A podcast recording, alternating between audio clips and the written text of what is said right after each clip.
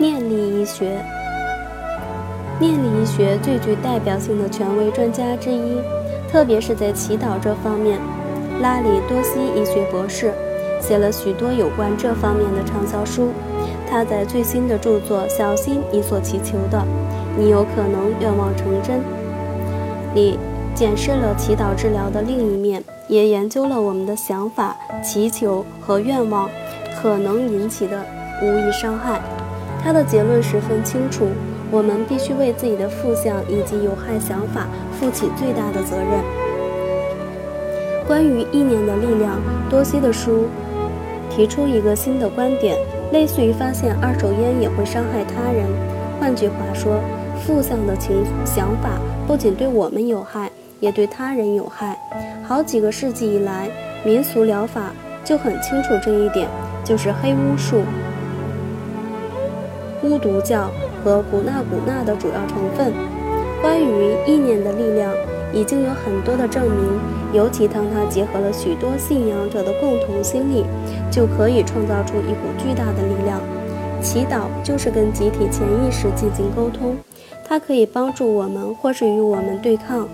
如果是为了满足自己的需求，改变痛苦和贫穷或悲惨的境处境而祈求。只会更强化我们所没有的，但如果我们发自真心与爱的祈求，就会创造不同层次的疗愈。我们需要学习的最重要的功课，就是对于自己的意图要非常清楚而明晰。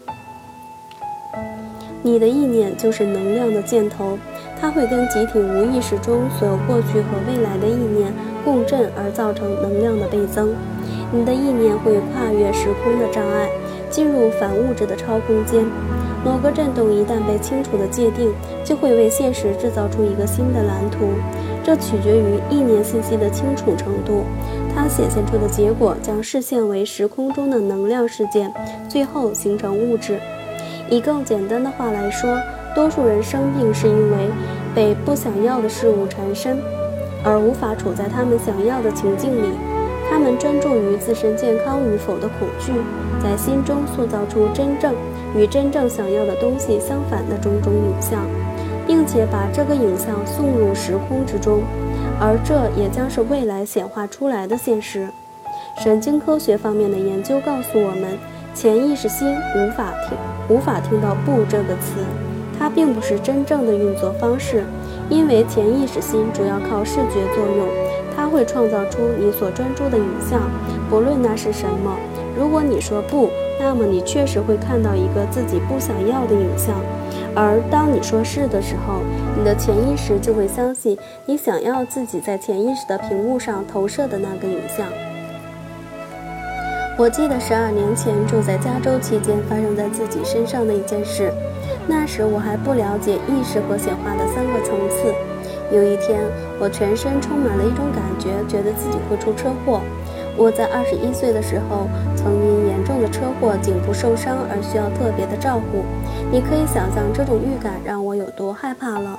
我无法挥去这种感觉，它消耗了我的精神。我驾车时总是小心翼翼，唯恐再出车祸。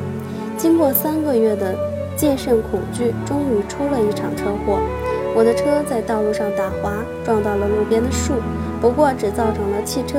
挡泥板的轻微损伤。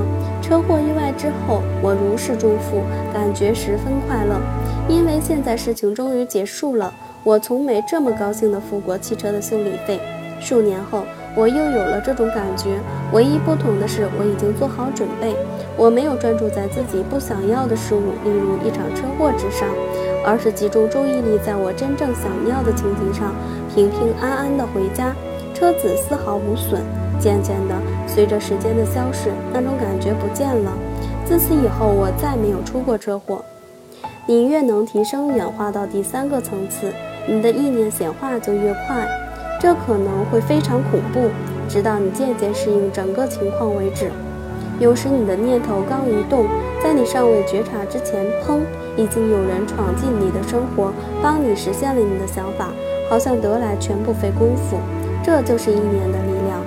它如同核能一样，我们必须学习有智慧地刻意运用它，就像是手中握着一根魔杖，当下或不久之后将应验你的想法、渴望和愿望。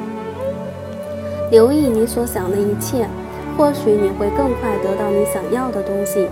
每一个想法最好都充满着爱的意念，因为它可能有深远的影响。无论你是否在第三个意识层次运作，意念的显化都已经发生了。意念显化的时间会延迟，或者得花较长的时间才显现。而其影响力也许不像第三层次的修行人感受到的那么强烈。然而，随着时间的推移，你所有的意念都会留下永恒的印记。我相信你已经有概念了。每个治疗的过程都应该从一个清晰的意念开始，健康起来，让身体从过去所有的负向意图中解脱出来。如果你想要的是关怀，你就应该通过健康的方式获得关怀。如果你的潜意识渴望被尊重，你就要毫无条件地尊重别人，因为业力的回回力棒效果，尊重迟早会反弹回你的身上。你不需要以生病的方式来得到自己想要的东西。当然，身体健康时，如果需求能得到满足，当然是比较富有乐趣的。为了达到情绪的平衡，我们需要寻求的答案就是：我当初生病时的正向意图是什么？一旦你找到了答案，应该更深一层的扪心自问：运用我目前的业报知识，我能以哪种方式达成这个意图，同时保持健康并充满活力？